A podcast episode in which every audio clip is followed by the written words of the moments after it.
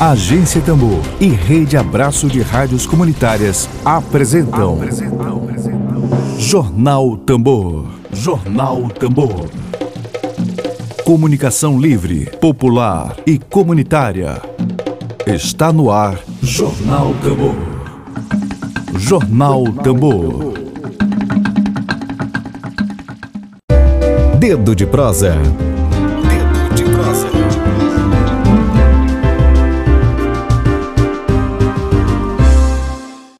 Hoje, dia 7 de junho de 2021, o nosso Dedo de Prosa é com o professor universitário e pesquisador sobre direitos de pessoa LGBTIA+, Tiago, Tiago Viana, desculpa. E o tema central da nossa nosso Dedo de Prosa é homofobia e o trágico caso ocorrido nesse fim de semana na cidade de Porto Franco, no Maranhão. Bom dia, Tiago. Seja muito bem-vindo à Agência Tambor. Muito bom dia, um prazer estar aqui novamente. É, queria vir mais vezes para discutir algumas outras pautas, digamos, mais leves, mas infelizmente, é, com pandemia, sem pandemia, a gente se depara com a vida, né, que traz algumas situações, algumas tragédias, como, a, como foi a do jovem Luiz Carlos, e a gente precisa, é, apesar de todo o cansaço mental e, e, e sabe, de, em vários sentidos, é, a gente poder não deixar que as coisas passem impune, a gente precisar discutir da publicidade de situações como essa e, e evitar que futuramente casos como esse se repitam. Sim, Tiago. É, eu queria, para dar início a essa conversa, né? É, se, eu queria relatar uns dados aqui da, do Observatório de Mortes Violentas para a população, contra a população LGBT aqui no Brasil. É, no ano passado, 237 LGBTs tiveram mortes violentas é, em todo o território nacional. E vítima da homotransfobia, né, são 224 homicídios. Isso aí equivale a 94,5% do total. E 13 suicídios, 5,5% do total. Em um cenário onde o próprio presidente da República ele, ele defende o discurso homofóbico e, e onde a gente tem pesquisas e que revelam que a, que a polícia também é a, é a polícia que mais é, pratica atos violentos contra a população LGBT, como é que tu analisa o caso ocorrido em Porto Franco no, nesse final de semana com o jovem Luiz Carlos, é, onde foi assistido, né? Onde foi assistido por pessoas e, e escoltado, né? Por PMs e sem, sem nenhum impedimento foi acontecer a tragédia que a gente está é, presenciando. Bem, é, eu queria começar, inclusive em homenagem ao Luiz Carlos, com um trecho de uma poesia do João Cabral de Melo Neto. Abre aspas. É fácil condenar uma vida de fora sem ter que vesti-la. Como saber se aquela vida foi camisa apertada e curta e viver dentro dela sempre foi a luta contra as costuras. Fecha aspas. Isso nos leva a refletir em que medida um jovem de 19 anos que sonhava ser um médico, segundo ele, que cuida das pessoas com as palavras, se um poeta, se um músico, a gente não vai saber porque, infelizmente, teve a vida abreviada não por uma atitude plenamente consciente e voluntária dele, mas por desassistência do poder público, desassistência que se traduz aqui em dois problemas que eu entendo que são principais. O primeiro é que a gente está diante de um caso clássico de LGBTfobia institucional. Eu estou em contato com os familiares dele, houve atendimentos no serviço público, mas esse atendimento acabou falhando, porque se não estava, e eu falo especificamente em relação ao CRES, né, é um equipamento do serviço social, se não estava acompanhando ele da forma devida, ele minimamente é que falhou, já que ele teve surto, porque um surto psicótico, porque provavelmente não estava é, sendo fazendo o um acompanhamento devido por parte aí dos profissionais é, do atendimento psicossocial como um todo. A gente está diante de um caso em que o jovem estava numa situação de vulnerabilidade, ele era, tinha 19 anos, como eu já falei, ele era gay, né, sofria com a homofobia no, na, na, cidade onde ele morava, lá em Porto Franco, e além disso também era negro. E aqui é importante a gente dizer que essas duas características, o fato de ser gay e negro, é, acabam piorando a situação do preconceito no sentido de que ele não sofre apenas homofobia por ser gay, ele sofre homofobia e racismo.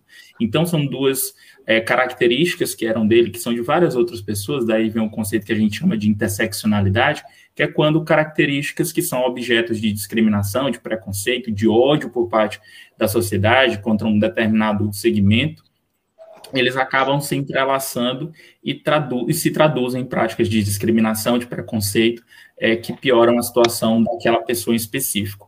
E aí eu paro para pensar que, como exemplo desse, dessa LGBTfobia institucional, e pergunto, pela atitude da polícia, é, é, é, não tem como não se perguntar nesse sentido se há um protocolo, seja para a Polícia Rodoviária Federal, que foi quem fez a escolta, seja para a Polícia Militar, para a Polícia Civil, há um protocolo em casos de atendimento assim?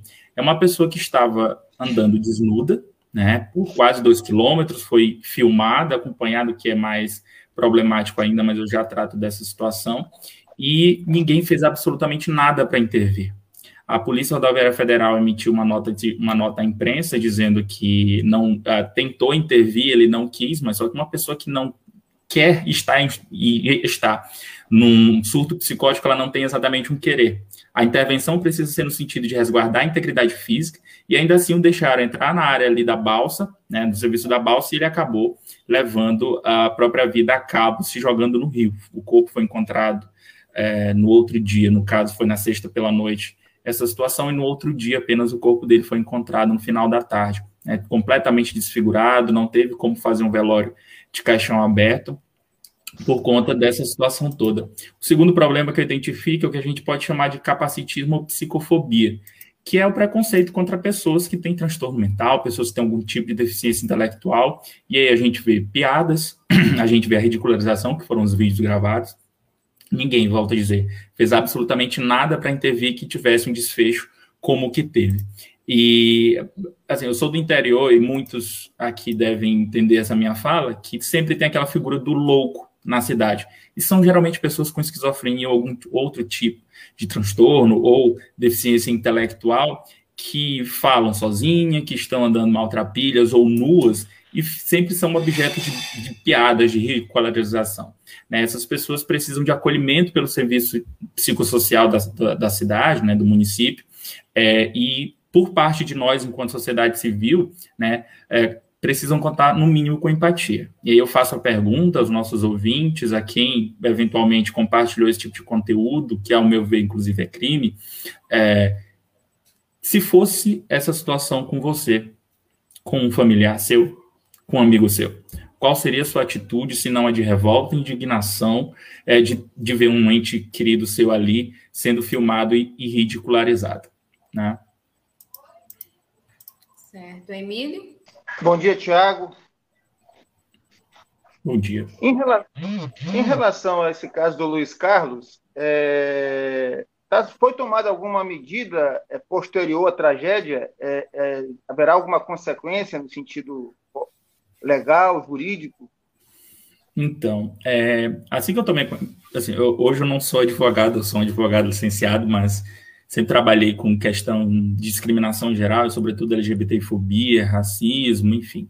É, e a gente, assim que eu tomei conhecimento, foi por meio das redes sociais, foi um amigo dele que entrou em contato, um amigo dele de São Luís entrou em contato comigo para poder dar publicidade, e aí teve o, o, um tweet, né, que viralizou nas redes sociais, foi replicado pelo Minion Ninja, etc., e contou é, um pouco mais em detalhes essa situação toda, né, porque publicizando não ficasse a impunidade. Consegui entrar em contato com os familiares e assim que eu tomei conhecimento, eu acionei a Secretaria de Direitos Humanos e Participação Popular, que já está tomando as providências cabíveis, a gente precisa pensar em responsabilização. É um agente, um, um agente da, da, de segurança, uhum. né, de uma força de segurança policial, seja ele qual for, federal, civil, militar, ele, assim como o Corpo de Bombeiros, ele tem por dever legal de resguardar a integridade física e a vida das pessoas. Uma pessoa que está se afogando e tá, tem lá um bombeiro, ele não pode dizer, ah, eu vou deixar ela se afogar porque eu estou, sei lá, com uma cãibra, não posso ir lá, não sou obrigado. Pelo contrário, é, agentes de segurança são obrigados por lei a garantir. Eu que não posso, enquanto não sou militar, não sou agente de segurança, me arriscar minha vida para salvar alguém que está ali em risco, se afogando, por exemplo. Mas quem é, é agente de segurança precisa sim fazê-lo. A gente, é, eu faço parte do núcleo de promoção da diversidade do Ministério Público do Maranhão. A gente agora pela manhã já providenciou um ofício comunicando o fato à Promotoria de Justiça da cidade de Porto Franco para que providências sejam tomadas e aí se inicie um procedimento para ouvir todos os envolvidos. Né? A Polícia Federal já se manifestou, mas provavelmente serão chamados. A Polícia Militar também tem informações que foi acionada, mas se recusou a acompanhar a situação. A Polícia Federal, inclusive, parece-me que se manifestou nesse sentido. Mas o que a gente precisa é, entender é que, além da exigência legal desses, desses agentes terem evitado esse desfecho trágico, havia responsabilidade, no mínimo, ética por parte das pessoas que viram aquela situação, que entender que alguém que está andando nu, de noite, é, a esmo, falando coisas desconexas, não está no pleno gozo né, de suas faculdades mentais e precisa, precisa sim, precisaria acionar às autoridades para que pudessem tomar alguma providência e evitar o que acontecesse algo pior. Mas, infelizmente, essa não foi a atitude é, que foi tomada por nem pelas autoridades, menos ainda por qualquer dos populares que acabaram, pelo contrário, gravando vídeos e fazendo a situação, é, fazendo um chacota da situação. É, a gente, nesse primeiro momento, precisa realmente apurar né, responsabilidades, e aí o Ministério Público vai tomar as providências cabíveis no sentido de, se for eventualmente abrir, é, determinar que a polícia abra um inquérito para investigar em que medida houve aí, em que medida se pode responsabilizar é, as autoridades pela omissão ou mesmo é, populares por gravarem e divulgarem esse vídeo né, dessa situação trágica toda.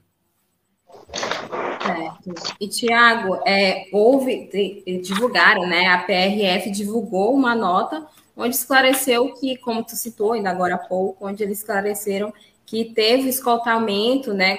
Eles até, abre aspas, a resguardar sua integridade física e que o rapaz negou a ajuda da equipe.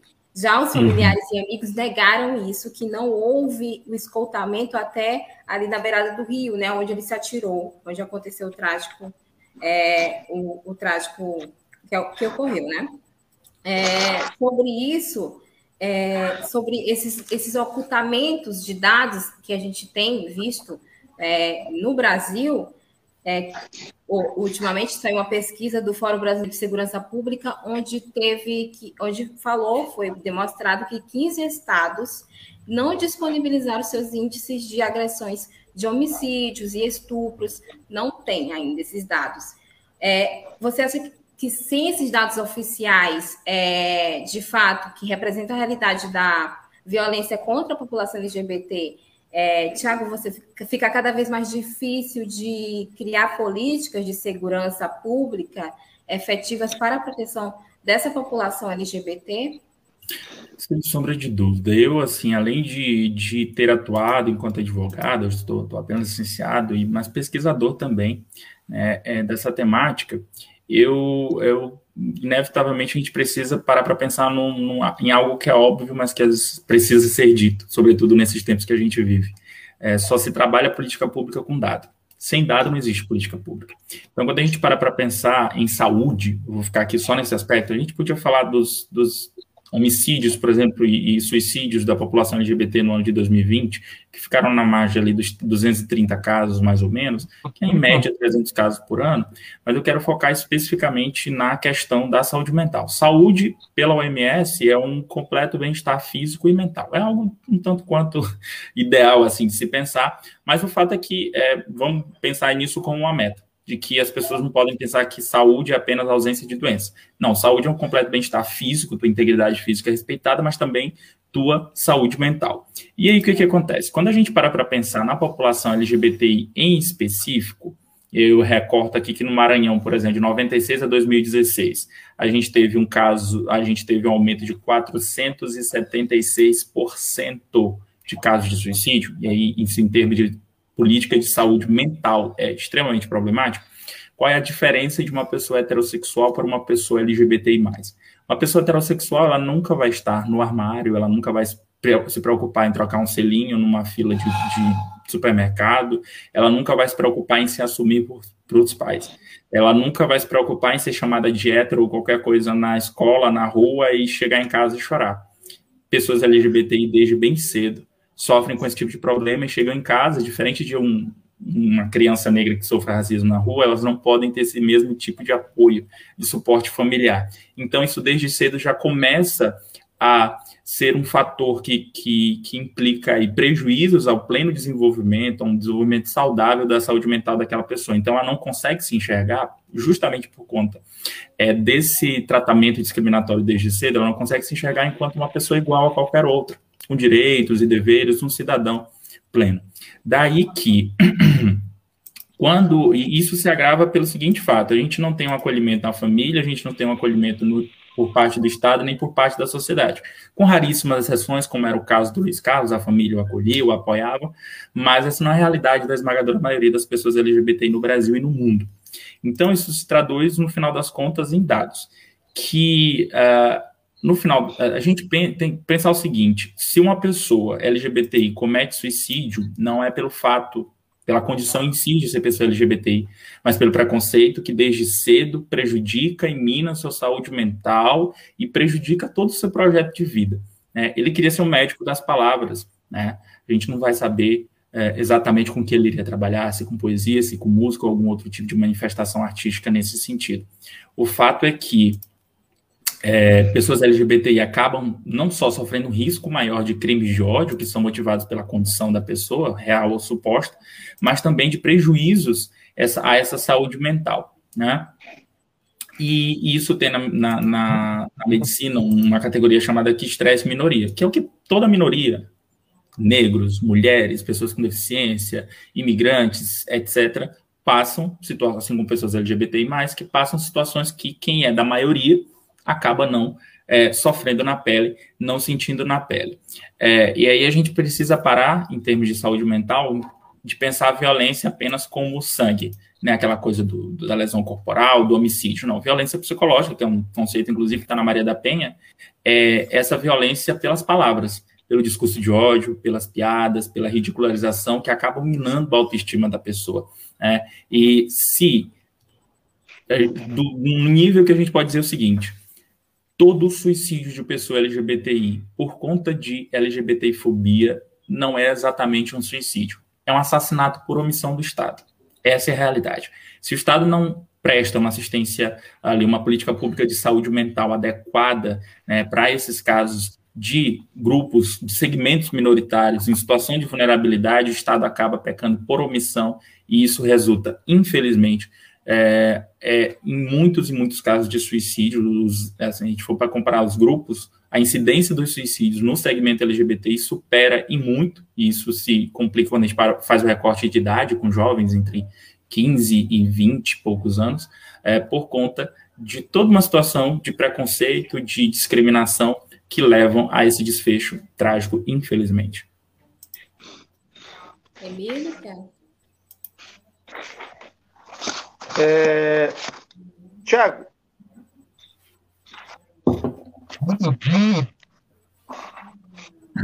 Eu queria, eu queria uma, uma, uma avaliação tua, uhum. né? É, se apesar de um cara jovem, mas já vem acompanhando esse caso aí, esse tipo de situação, trabalhando com esse tema aí há, acredito que há mais de 10 anos, que coincide exatamente com um momento na história do Brasil onde se teve alguns avanços do ponto de vista social, político e jurídico. Né? É, as paradas gays, por exemplo, né, que chegaram com mais força em todo o território nacional. Eu lembro que aqui no Maranhão, acho que a primeira foi de 2004. É, então, você teve um avanço no país, essa política é, é, é, é mais, mais ostensiva. Você teve há, há cerca de 10 anos é, o, o, Supremo Tribunal permitindo a união civil com para pessoa para união civil com pessoas do mesmo sexo, né? Também um outro avanço do ponto de vista formal, né? Você teve representações parlamentares, não é, de pessoas assumidamente LGBTs, o caso do mais notório o do João Willis, mas também em parlamentos estaduais e municipais começaram a aparecer inclusive pessoas trans e no, no pacote e nesse pacote, de repente, você tem em 2018 uma eleição profundamente marcada pela pauta, é, vamos chamar assim, de, de, costumes, né? Ou praticamente uma pauta sexual, com, com, com algumas aberrações, como uma madeira de piroca e tal, resultando, não, é, não foi o único motivo, mas ajudou, inclusive com, com, com a questão da moral cristã, de, de, de, extremamente conservadora, né, porque nem todo cristão pensa assim, levando à eleição de uma, aí sim, de uma aberração como Jair Bolsonaro. Como é que tu avalia esse, esse, esse contexto todo, é, é, Tiago? Avanço social e formal, por um, de, inclusive de representação por um lado, e um profundo re, retrocesso com, com a eleição de uma figura inominável como Jair Bolsonaro. Bem, é, falando assim, enquanto militante, eu já conheci a atuação do deputado desde pelo menos 2008, é, antes, inclusive, daquele, daquele pânico moral todo em torno da chamada do, do, kit escola, do kit gay nas escolas, que não passou de um mito, né? É, então a gente acompanha assim com preocupação, mas na verdade a gente precisa buscar as raízes disso, e é tema ultimamente das minhas pesquisas, é na ditadura militar. Na ditadura militar a gente teve perseguição não só contra perseguição política, né, contra vamos imaginar, lembrar aqui guerrilha do Araguaia, mas a gente também teve perseguição a grupos específicos. Indígenas foram mais de 10 mil indígenas caçados. Não foi, aliás, tem mais de 10 mil páginas do relatório relativo, né, relatório parece um Figueiredo relativo a essa perseguição. Os indígenas foram caçados com C cedilha, como se fossem animais, além de ser cobaias para remédios, enfim. É, a gente também teve perseguição contra população ribeirinha, trabalhadores rurais e pessoas LGBTI, vamos usar aqui de um anacronismo, naquela época. Eram, assim, teve a Operação Taranto lá em São Paulo, que prendeu mais de 300 travestis, fora batidas nos, nos, nos boa, nas boates, nos bares, né, de sociabilidade desse segmento. E quando houve o processo de redemocratização, a nossa justiça de transição, né, que trabalha como é que a gente pode superar esse esse regime autoritário que a gente está saindo e construir uma democracia nova, esse processo deixou de lado as pessoas LGBTI, além desses outros segmentos, e ficou apenas na questão, vamos dizer assim, clássica de pensar nos perseguidos políticos. Nenhum problema em relação a isso, mas o debate deveria ter sido ampliado. E um reflexo concreto desse problema é que na Assembleia Constituinte de 87 e 88, a gente teve a presença de apenas um homem homossexual que era o João Antônio Mascarenhas, representando lá o Triângulo Rosa, que foi pautar a inclusão da orientação sexual dentre os motivos proibidos de discriminação na nossa Constituição. Não passou, apesar de uma, uma quantidade considerável de votos, e isso se reflete até hoje, porque a gente tem a gente não tem no Brasil, diferente do, da Lei Maria da Penha, da, do Estatuto da Criança e do Adolescente, do Estatuto do Idoso, até do Estatuto do Torcedor, tem uma lei para chamar de sua. No Brasil, a gente não tem no Congresso Nacional nenhuma lei aprovada. Um, um exemplo aqui concreto também.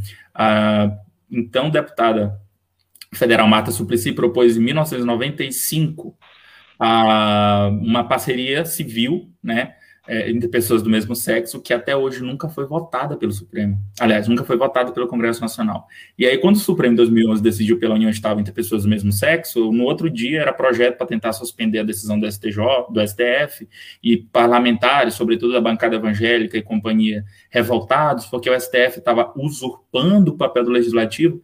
Assim, a Constituição, ela dá poderes ao legislativo, executivo e ao judiciário, mas ao judiciário, sobretudo, o papel de ser contramajoritário, ou seja, não é, garantir que as maiorias que se expressam no parlamento não representem opressão de minorias, porque afinal de contas a gente está num Estado democrático de direito. Todos, sem exceção, todos os direitos conquistados pela população LGBTI no Brasil são decorrentes de decisões judiciais do Supremo Tribunal Federal do STJ nas instâncias nos estados. Mas a gente não tem, de fato, nenhuma é, lei aprovada pelo Congresso Nacional. Fora isso, a gente tem medidas.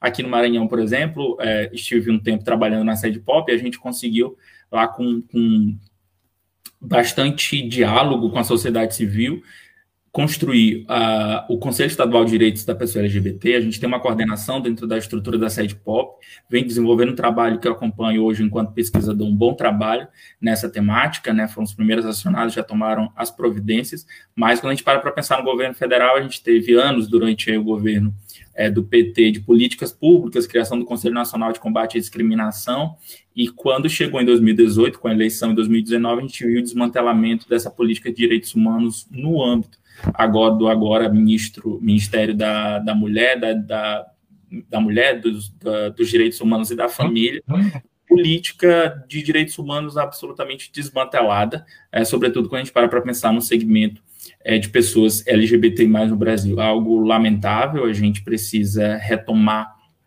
urgentemente e cumprir é, as obrigações internacionais do Brasil relativas a esse tema. É, o Brasil, por anos, passou aí é, nos fóruns internacionais, a Organização dos Estados Americanos, na própria ONU, é, ajudando a construção de documentos uhum. que tra traduzam direitos humanos para a população LGBT+, mas a concretude disso dentro do âmbito é, nacional, infelizmente, tem deixado a desejar, e isso se agrava, sobretudo de 2019 para cá a gente viu que o Luiz Carlos ele foi acompanhado da PM e de pessoas, né, que fizeram vários vídeos onde eles riam é, e foi postado até nas redes sociais, é, vários comentários ofensivos e tudo mais. É, você acha que com isso dissemina ainda mais os crimes de ódio nas redes sociais para a população LGBT? A gente tem vários casos recentes, tem a da vereadora Erika Hilton, é, da Câmara de São Paulo, onde ela já foi agredida virtualmente. Isso, isso é algo muito comum, né, é, nessa população. Sem sombra de dúvida. Eu, enquanto homem gay, é, tenho meus 33 anos, então, assim, esse boom da internet de 2000 para cá eu tenho acompanhado, participo de todas as redes sociais, Orkut, então, foi um crescimento pessoal e, e, e político muito grande que eu tive contato com outras pessoas, o mundo virtual acabou sendo para as pessoas LGBT mais um espaço de liberdade, porque onde podiam dizer suas preferências sem né, ser julgado numa conversa de bar, sem ser julgado é, numa conversa na, na mesa de jantar da família. E aí, nesse espaço, infelizmente, também tem sido reprodução de muito ódio. Né, não contra mulheres, a gente pode lembrar do caso do Marcelo Vale, que pegou mais de 40 anos de prisão por misoginia e, e, e pedofilia, alguns outros tipos de, de, ilícitos, né? Mas a gente também pode pensar em específico que esses crimes sempre aconteceram do lado de fora do mundo virtual. Eles apenas foram aqui, é, digamos, transplantados para o mundo virtual, e aí a Erika Hilton acompanha, uma querida é, é, militante, a gente vê um agravamento dessas situações. A Beni Brioli precisou sair do país, uma, uma, é uma vereadora, salvo engano, uma vereadora trans precisou sair do país por conta de ameaças de morte. E aí é que, nesse aspecto, é que a incidência ficou maior no sentido de ter uma amplitude maior. Né? E agora eu quero pontuar aqui uma coisa específica em relação ao suicídio, que é a gente, a gente teve agora em 2019 uma alteração no Código Penal, não vou lembrar agora o nome da lei, mas 3.719, salvo engano, que é, fez uma alteração no crime de instigação ao suicídio. Agora a gente fala hoje em crime de induzimento, instigação, auxílio a suicídio ou automutilação. É o artigo 122 do Código Penal. Então, no caso específico de pessoas LGBT, o que, que a gente tem nos fóruns em algumas situações? Pessoas mandando mensagem com perfis fakes, dizendo o mundo seria melhor sem ti, te mata que tu é do demônio. Esse tipo de discurso pode configurar crime porque é induzimento ao suicídio ou à automutilação. Né? Então, a gente, quando para para pensar nesse, nesse crime específico, em segmentos vulneráveis, o LGBT acaba tendo destaque porque sofre muito com isso no mundo virtual e mais do que nunca a gente precisa de é, acolhimento virtualmente também, mas por parte da política pública do Estado. E eu queria lembrar aqui, aliás, deixar de, de recomendação que vocês assistam o filme, fica aí também para os ouvintes, a recomendação assistir o filme Orações para Bob, que é de um jovem criado numa família religiosa que comete suicídio, isso está já na sinopse, não é nenhum spoiler aqui não, que ele comete suicídio para entender como é que esse discurso que ele escutava dentro de casa, esse discurso que ele escutava na sociedade, na igreja, e o discurso dela ao final do filme, é, numa discussão, num debate dentro do, do, da Câmara de Vereadores da cidade dela, Aí diz mais ou menos o seguinte: olha, cada vez que você fala que tem que ir para o inferno, cada vez que você, você fala que é uma raça do demônio, lembre-se que tem uma criança escutando. E essa criança pode ser um futuro Luiz Carlos e tirar a vida e deixar destroçada uma família que agora precisa do cuidado chamado pós-venção. O suicídio já está consumado, infelizmente, mas a gente precisa lembrar que existem, existe uma família e amigos que ficaram destroçados com esse fato trágico e que precisam também de assistência psicossocial por parte do poder público. Exato, já fica aí a dica valiosíssima de Tiago Viana para nossos ouvintes. Emílio? Aproveita e bota na agenda cultural de sexta ali. Vou, já vou incluir. Uma ótima, é... uma ótima Thiago, dica. Uma última, Tiago, uma, uma, última pergunta aqui, é, porque o tema, o tema é, merece muito tempo para discussão e é muito importante, né?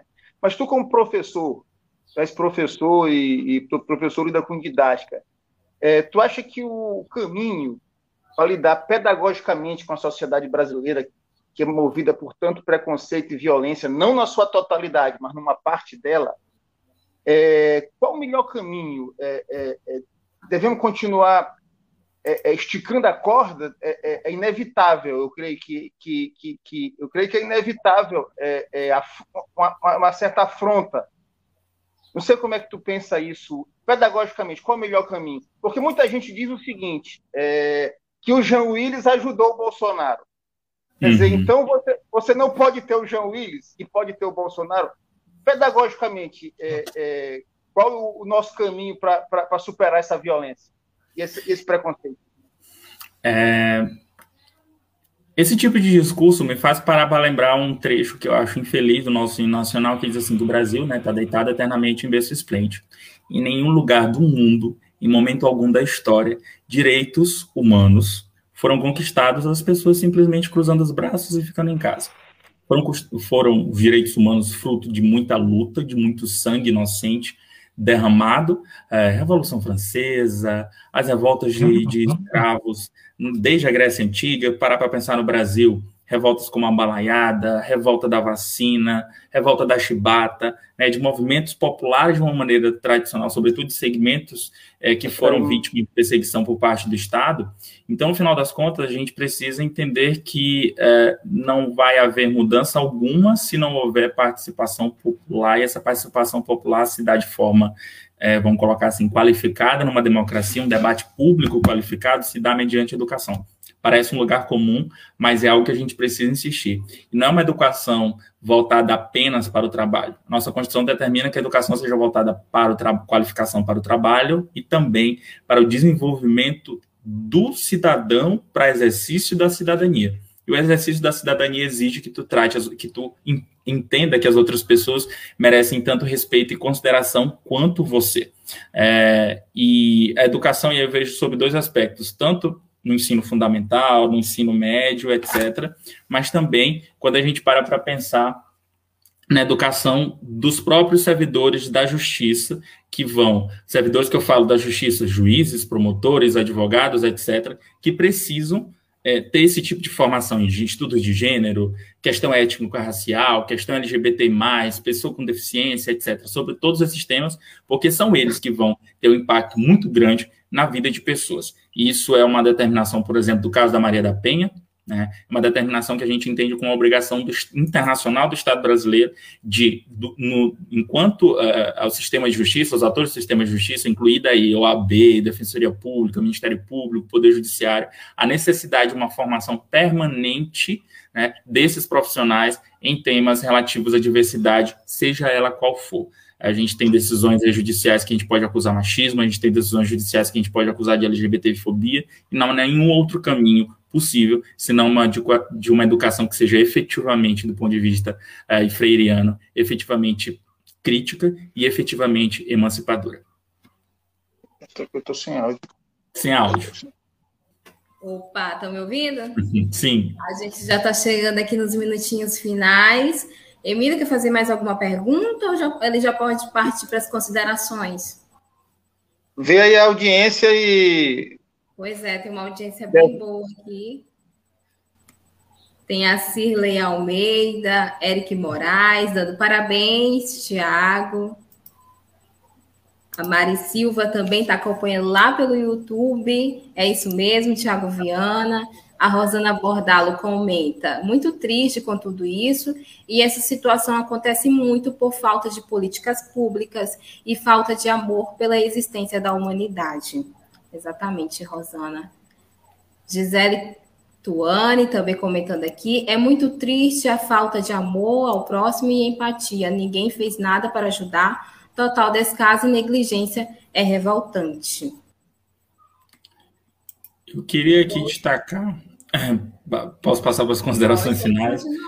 Se me permitem, é, a necessidade da gente, acho que o mais gritante nisso tudo, além da, da, da omissão da, da polícia, é o descaso, é a falta de, do mínimo de empatia com uma pessoa que está ali em, evidente, assim, gritante, é, é surto psicológico, está enfrentando um problema e precisa de assistência, como foi o caso do Luiz Carlos, mas entender que a gente precisa de políticas públicas com essa atenção, de assim, uma atenção voltada para a saúde mental como um todo, mas com um recorte específico, atento a essas, essas questões da vulnerabilidade de pessoas LGBTI, pessoas com deficiência, ainda mais num período de pandemia como a gente está enfrentando. É, e aqui destacar o trabalho é, que eu estou fazendo parte, estou ajudando a construir na medida do possível, que é do Observatório de Políticas Públicas LGBT mais no Maranhão, formado por militantes, é formado por estudiosos, pesquisadores, a gente tem, é, tem trabalhado para fazer o levantamento que o Grupo Gay da Bahia faz em relação ao Brasil. É levantamento relativo a suicídios e a violência LGBT-fóbica de uma maneira geral aqui no Maranhão, para que, partindo desses dados, a gente tenha instrumentos para provocar o poder público e exigir a criação aí de políticas públicas para enfrentar é, a LGBT-fobia em qual, qualquer, qualquer de suas formas, no final de contas, é, pensar num, num, Maranhão melhor, num Brasil melhor, mas também no Maranhão melhor para as pessoas LGBTI, que casos como o do Luiz Carlos, lamentando muito a tragédia evitável que ele foi, a tragédia anunciada que ele foi, que não possa se repetir, a gente possa repensar nossas práticas enquanto pessoas, enquanto cidadãos, mas também provocar e cobrar do poder público, né, das autoridades, a apuração desse caso e a responsabilização de quem se envolveu e nada fez para evitá-lo. Muito obrigado. A nossa solidariedade à família e amigos do jovem Luiz Carlos. Muito obrigado, Tiago Viana, pela sua presença. Emílio, muito obrigado pela parceria de sempre. E a todos um ótimo, uma ótima segunda-feira para você. Eu volto amanhã. E, e boa tarde para todos. Muito obrigado por ter acompanhado até aqui o Jornal Tambor. Tchau, gente. Tchau, tchau. Beijão. Tchau. Web Rádio Tambor. A primeira rede de comunicação popular do Maranhão. Comunicação comunitária. Livre, alternativa e popular.